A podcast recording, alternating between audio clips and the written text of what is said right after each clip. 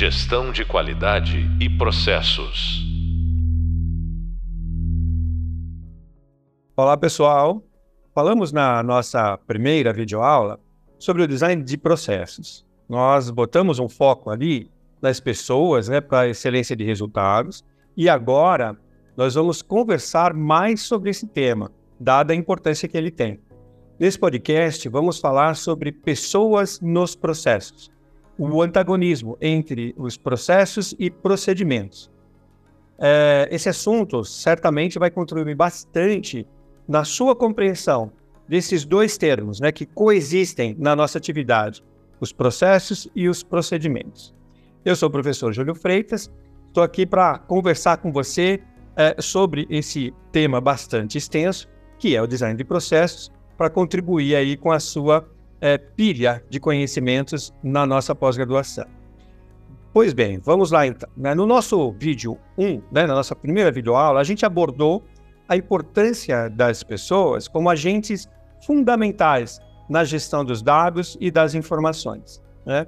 Para nós, isso é muito importante. Todo dado e toda informação tem início numa percepção humana, pelo menos por enquanto. Né? E falamos também que a inteligência humana, ela é sem dúvida nenhuma né, o melhor meio ainda né, de identificação de um dado e de qualificação desse dado como uma informação após a sua contextualização. O que, que significa isso? Tudo o que nós fazemos nas atividades profissionais, no meio corporativo, é, é regido por processos. Todo processo é a expressão de uma intencionalidade humana. A intencionalidade humana faz uso dos suportes tecnológicos e, nos últimos tempos, inclusive de inteligência artificial, para prover, dar condições, subsídios, dados para que realizemos, para que possamos realizar as nossas atividades operacionais num conjunto, né, de processos para poder gerar o nosso entregável final, seja ele um produto ou um serviço. Né? E aí uma coisa importante, pessoal, né? o que nos possibilita afirmar, a partir né, dessa reflexão, que toda informação é um conjunto de dados identificados e contextualizados, como eu falei há pouco. Por que, que para nós isso é importante? Porque muitas vezes é, nós entendemos e pensamos os processos na sua totalidade, mas não colocamos muita e necessária ênfase nas suas particularidades, nas suas especificidades. Eu costumo dizer que a menor unidade de um processo é o dado, né? O dado qualificado e contextualizado vira informação. E é exatamente a informação que eu chamo de gênese de todo o processo. A partir dessa gênese, eu consigo criar uma cadeia de informações que darão condições e instruções para que qualquer pessoa, ou mesmo ferramenta tecnológica, consiga executar os nossos processos ou a parte dos entregáveis que a companhia e a organização que você e eu trabalhamos é, promete para os clientes, né, para os seus clientes. Mais ainda, né, a gente falou né, nas, nas nossas na videoaula anterior, é, que as pessoas, né, elas são protagonistas né, na estruturação e até mesmo execução de um ou mais processos e que assumem a posição diretamente, interess de, diretamente interessadas é, na realização fluida desses processos. Olha só que interessante. Todos é, os processos eles são de alguma forma é, vinculados à responsabilidade de um ou mais seres humanos estes seres humanos, cujas responsabilidades sobre aquele processo ou aquele conjunto de processos está vinculada, são, por nós, no âmbito do design de processos, considerados interessados, diretos na fluidez de execução desses processos. Né? E por conta disso, eles assumem é, a condição de stakeholders. Stakeholder é um termo é, corporativo bastante utilizado e que numa tradução né, direta, sem muita elaboração, significa mesmo o, o interessado. Por que, que para nós isso é importante? Porque quando nós iniciamos um projeto de design de processos, nós mapeamos os stakeholders diretos e indiretos daquele processo. Porque isso faz parte né, de uma construção fluida é, do processo na sua contextualização da cadeia de valores. É, porque muitas vezes é, uma pessoa ou uma equipe, um grupo de pessoas que está inserido na cadeia de valores do produto, porém não é um stakeholder daquele processo em particular, é, se sente, é, e de boa fé, inclusive, no direito de propor intervenções, alterações, até com o título de melhoria né, naquele processo. Só que esse grupo está muito distante na cadeia de valores né, do produto acabado. Mas como eles enxergam aquele processo em particular, eles se sentem no direito de propor intervenções. Mas eles não são stakeholders daquele processo, nem diretos e tampouco indiretos. O que gera possíveis não conformidades, o que gera possíveis, inclusive, nós chamamos de no mercado de fricção, fricção entre as equipes, né?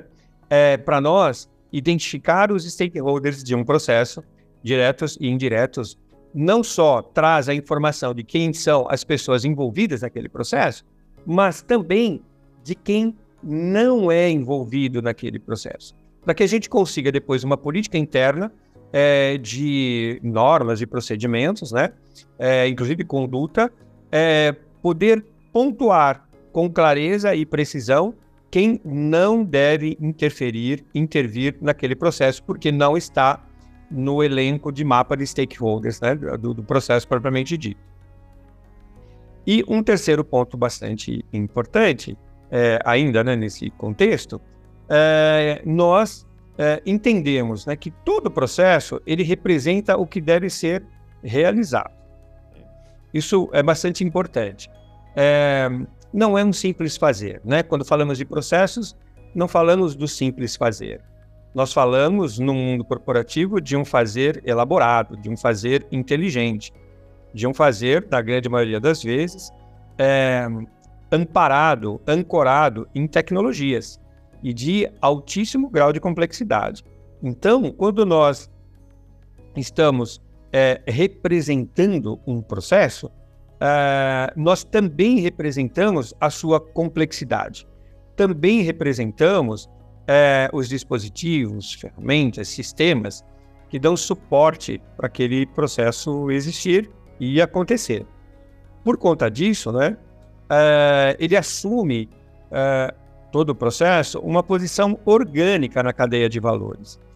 Por quê? Né? Nós entendemos que cadeia de valor é o conjunto sistematizado e articulado de macroprocessos, processos e microprocessos. Então você começa a perceber aqui cruzando com o que nós vimos na nossa videoaula, é que o processo ele não existe sozinho né, no universo.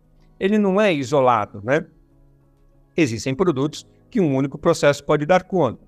Mas, se você colocar numa cadeia de valores, o processo de fabricação dá conta de gerar o produto. Mas existem os processos da venda, existem os processos de, de, eh, de compra de matéria-prima, existem os processos de distribuição, de logística, ou seja, Nunca nós teremos um único processo relacionado a um produto, por mais singular que esse seja. Se isto né, fizer sentido para você, e eu de fato espero que faça, é, o que nós é, entendemos é que os processos eles são a representação, é, eu vou chamar aqui de gráfica, mas podem ser digitais, da maneira como as coisas devem ser feitas. Já os procedimentos são esses processos representados, gráfica ou digitalmente, em execução. E é aqui que fica o nosso desafio. Né? Tanto o processo quanto o procedimento, eles são atores fundamentais para a orquestração né, do que nós chamamos de dados e informações, na é, ou no contexto de todas as dinâmicas operacionais. Então, é, fazendo com que as coisas fiquem mais transparentes, né? um pouco mais claras e talvez menos complexas. Em outras palavras, na prática. Na prática, eu tenho os processos documentados. E aí, cada organização vai fazer uso de uma linguagem apropriada né, para documentar os seus processos. Apesar de existir a linguagem universal é, BPMN para isso. Mas, é, Na prática, eu tenho os processos documentados e também nesta mesma prática eu uh, tenho uh, os procedimentos, que são as pessoas ou recursos tecnológicos executando esses processos. Posto isso, né, esses três níveis, então, num primeiro momento, a importância das pessoas é, como qualificadoras, né, identificadoras de dados e informações, e depois qualificamos essas pessoas como uh, stakeholders, que são os agentes diretamente interessados ou indiretamente interessados naquele processo propriamente dito. E por fim, a gente falou da importância de ter uma representação, uma documentação, né, de representação gráfica ou digital do processo, mas não esquecer que as uh, representações elas ainda passarão pelo crivo da uh, execução. Né? É, Para fechar esse tema, antes da gente entrar nas nossas é, minucialidades, assim, nas nossas minúcias é, sobre uh, esse tema, eu entendo que vale a pena a gente refletir um pouquinho sobre quantas é, são ou foram as vezes em que nós nos deparamos com processos extremamente bem documentados e que, apesar de extremamente bem documentados, eles é, geram não conformidades lá na frente. Vou dar para vocês uma experiência que é, eu vivi na, na, minha empresa recentemente. Né? É, nós temos um, um, tivemos uma, uma demanda de uma empresa global que, por ser global, tem todas as certificações de qualidade que você possa imaginar, todas sem exceção, tanto para atender Europa, como América do Norte, Ásia, enfim, mas que, por algum motivo, estava tendo é, devolução de produtos por equipamentos, chaves, sabe, chave de fenda, chave de é, esquecidos dentro do produto quando este produto chegava no cliente. E isso dá um trabalho gigantesco, porque tem toda uma logística reversa né, que precisa ser vista. E, obviamente, paga. E o cliente não vai pagar. Quem paga é a empresa que forneceu o produto. Você imagina o prejuízo por conta de uma chave de fenda esquecida dentro de um equipamento. É... Mas se a empresa é global e se a empresa tem todos os certificados ou todas as certificações de qualidade que você possa imaginar, como isso é possível, né? Isso é possível por um, uma falha de procedimento e não por uma falha de processo. Certamente havia nos processos mapeados uma, uh, um checklist antes de fechar o produto final, produto acabado, de verificação de uh, chaves, equipamentos, algum tipo, algum corpo estranho dentro do, do, do produto final. Mas por procedimento, e às vezes é até motivado pela necessária eh, velocidade de entrega, cliente fica pressionando, ou você precisa faturar, é, por procedimento alguém ignorou esse checklist ou não fez a, a, a, a vistoria né, do modo como deveria ser feito, e aí as chaves foram é, mandadas junto com os produtos. Então você percebe que, como eu disse, né, na prática, um equipamento ele pode voltar do outro lado do mundo para cá só porque alguém escreveu, esqueceu uma chave de fenda. Agora você imagina no universo da saúde.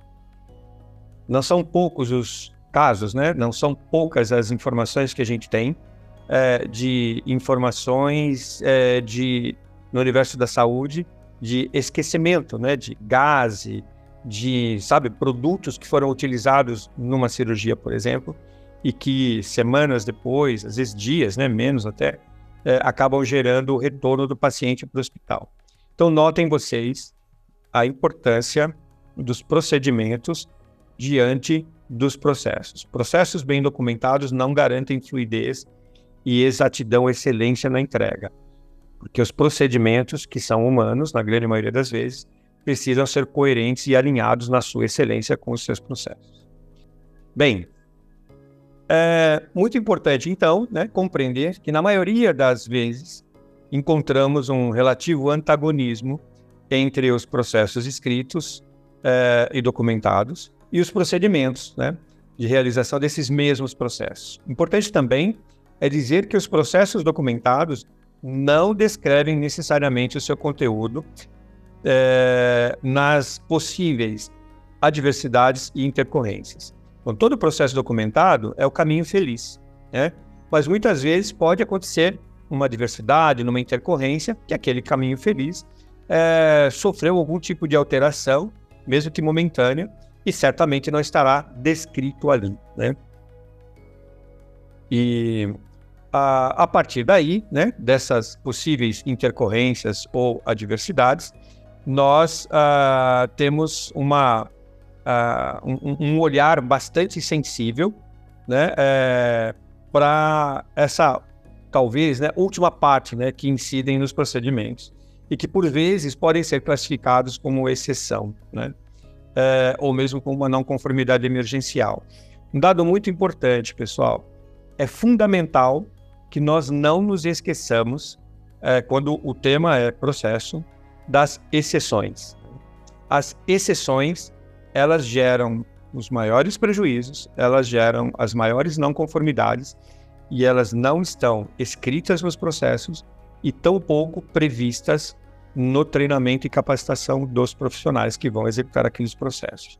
Se a gente puder olhar, sempre que tivermos um projeto de design de processos, para também um mapeamento histórico das exceções, certamente a gente vai cobrir uma boa parte daquilo que gera prejuízos na execução dos processos que se gastou tanto tempo, tanta inteligência e tanto dinheiro para colocar de pé.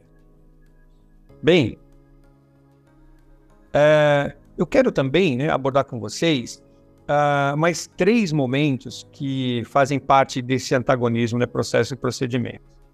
Uh, e vou descrever esses momentos em formatos de, de perguntas aqui para poder refletir, né, é, um pouco para que vocês possam, de novo, né, engrossar ainda mais esse caldo de conhecimento sobre esse tema nessa nossa disciplina. Então, o, o primeiro, primeiro momento, a primeira provocação diz assim, né, para qual, é, para você, né, para o pro profissional da área de qualidade, da área de processos, né, qual é a diferença significativa entre processos e procedimentos, né, e quais os seus potenciais antagônicos? Ora, eu comentei há pouco, né, é, em alguns minutos, a, a minha visão, né, sobre a diferença entre processos e procedimentos. Né? Uh, eu gostaria de aqui acrescentar uh, uma lente, né, colocar uma lente no âmbito dos procedimentos. Então, é assim: se processos são o que devemos realizar documentado, né, os procedimentos uh, configuram a nossa ação de realização sobre o documentado. Comentei anteriormente que existem as exceções. As exceções são as adversidades, né? os imprevistos.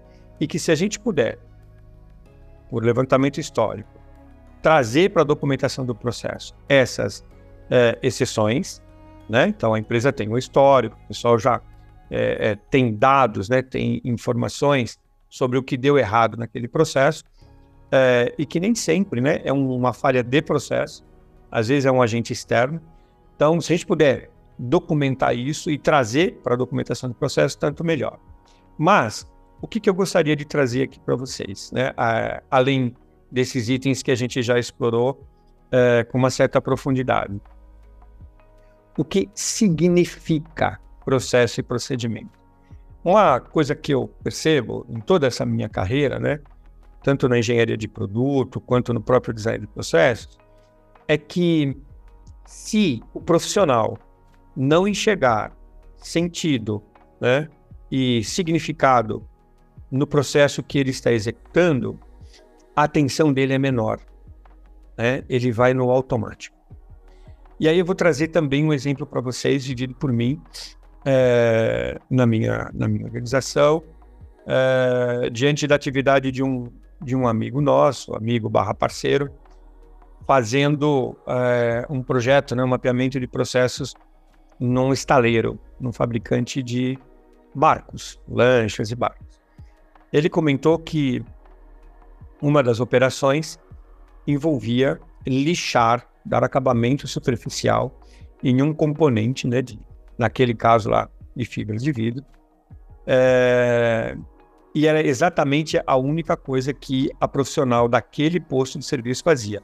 O dia inteiro ela lixava esses componentes para deixar com a superfície na qualidade que o processo demandava. E aí ele chega nesse, é, nessa célula de produção, é, conversando né, com a profissional que fazia isso, ele pergunta, quanto tempo a senhora faz isso? Ah, eu faço isso há mais de 10 anos. E, bom, então a senhora tem bastante habilidade. Ah, eu tenho. Não volta mais peça da minha área, uh, já tem um bom tempo, né? Então todas são aprovadas. Ah, perfeito. E, e, em que lugar que essa peça vai no barco, né?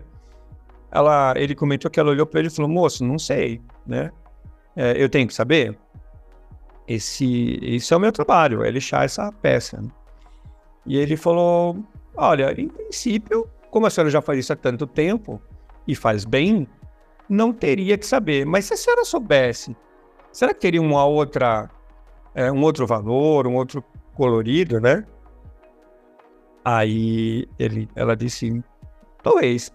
Enfim, eles conseguiram levar a, a profissional para um passeio de barco. E coisa que ela nunca tinha feito. E durante o passeio de barco eles mostraram a posição da peça que ela trabalha há tanto tempo fazendo né, lixamento superficial ali. E, bom, segundo o relato dele, foi uma comoção imensa. Ela não tinha ideia da importância daquele componente no produto acabado e talvez nem mudasse a qualidade de entrega, porque já era uma qualidade excelente, né, das peças que ela lixava, mas certamente mudou uma qualidade interna nessa profissional, porque a partir dali aquele processo passou a ter significado para ela, né? Ela sabe qual é a função daquele componente e que tipo de recurso e de benefício aquele componente entrega para o usuário do produto acabado. Então, neste, nessa primeira provocação, é, eu gostaria de fortalecer isso com vocês. É, tem que ter significado para os profissionais que executam processos. Tem que ter sentido.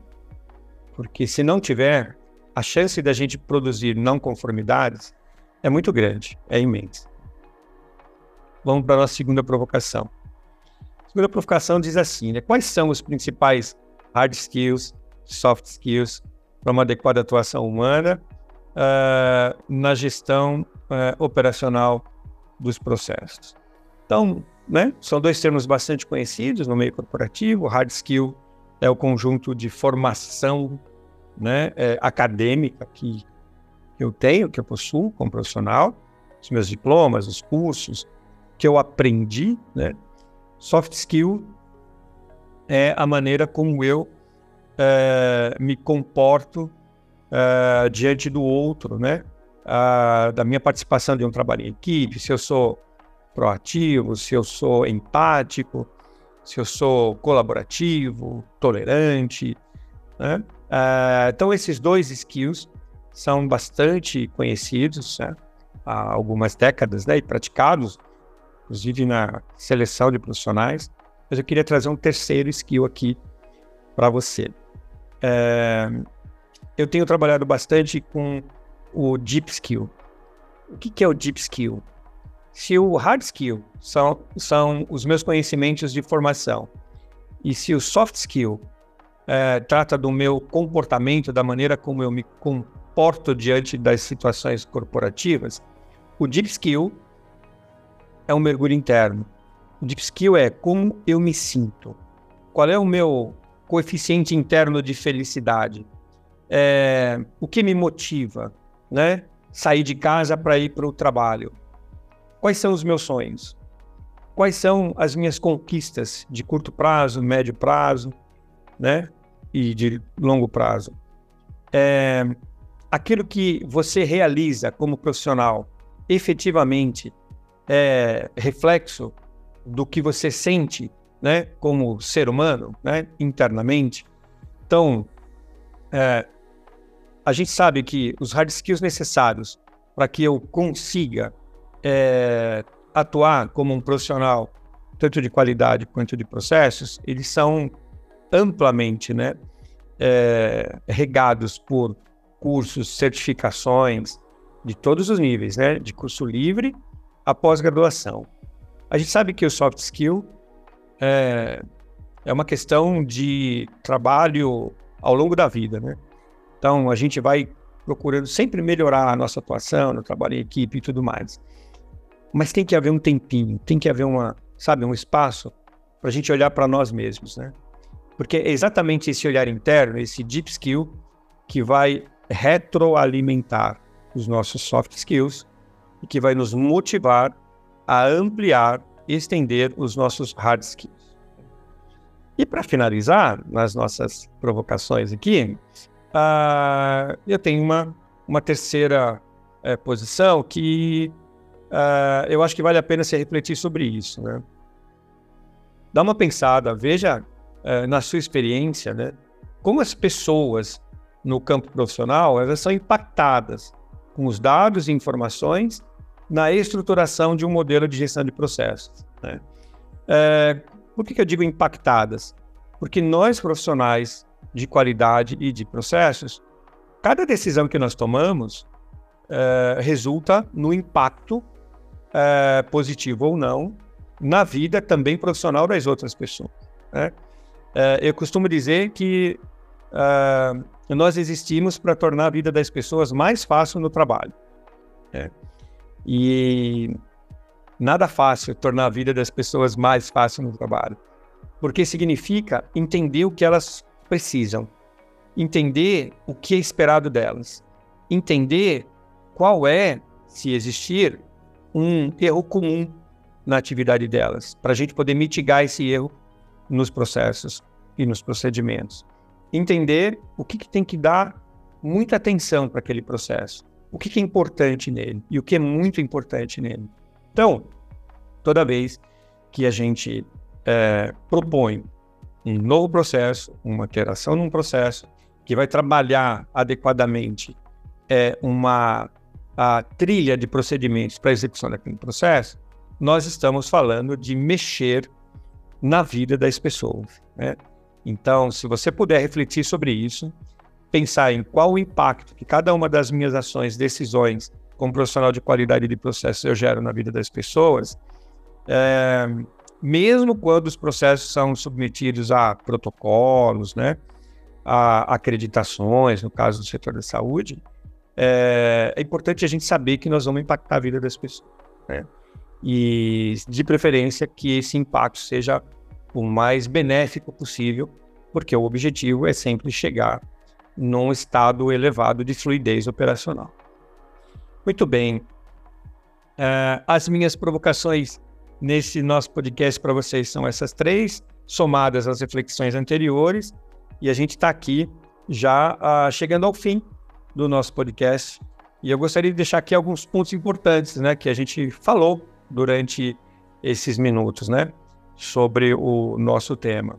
O primeiro deles é que todo processo, automatizado ou não, terá uma pessoa por ele responsável. Sempre. Sempre haverá uma pessoa ou mais, né? Pessoas por eles responsáveis. É, o segundo ponto é a contextualização das informações, é, que são produtos né, da qualificação dos dados é, e que definem um ou mais processos. Então, tudo nasce na unidade menor de um processo que é o dado, que é convertido em informação e que sistematizada configura um processo. O terceiro ponto é que todo o processo está inserido em uma adequada posição na cadeia de valores que ele pertence. Isso é muito importante. Como eu disse, é, você deve recordar, os processos não estão soltos no universo, né? eles não estão sozinhos no universo é, eles estão contextualizados todos em uma cadeia de valor. Então, todo processo precisa ter o seu endereço na cadeia de valores em que ele está inserido. Processo que não tem endereço na cadeia, em alguma cadeia de valor é alguma coisa que está se fazendo, mas que não precisaria ter feito. Né? Ou que não precisaria fazer. Está só usando tempo, dinheiro profissional, enfim. E, por fim, os processos são pensados e descritos de uma única forma, mas as pessoas possivelmente ou ex executarão de formas diferentes entre si. Né? É, isso para nós é importante, muito é, alinhado né, com toda a, forma que a gente enxerga, vê e pratica né, o design de processos, eu espero que você é, reflita sobre isso uh, e que isso possa compor a sua uh, formação né, nesse nosso curso a partir da nossa disciplina e que esse podcast tenha contribuído bastante com você. Bem, você acabou de ouvir mais um podcast sobre gestão de tecnologia financeira no projeto, é, comigo, professor Júlio Freitas, né? e você poderá aprofundar seu conhecimento através do Hub de Leitura. E no próximo podcast, a gente vai falar sobre ações, sistemas e ferramentas na cadeia de valores dos processos. Até breve. Bons estudos. Gestão de qualidade e processos.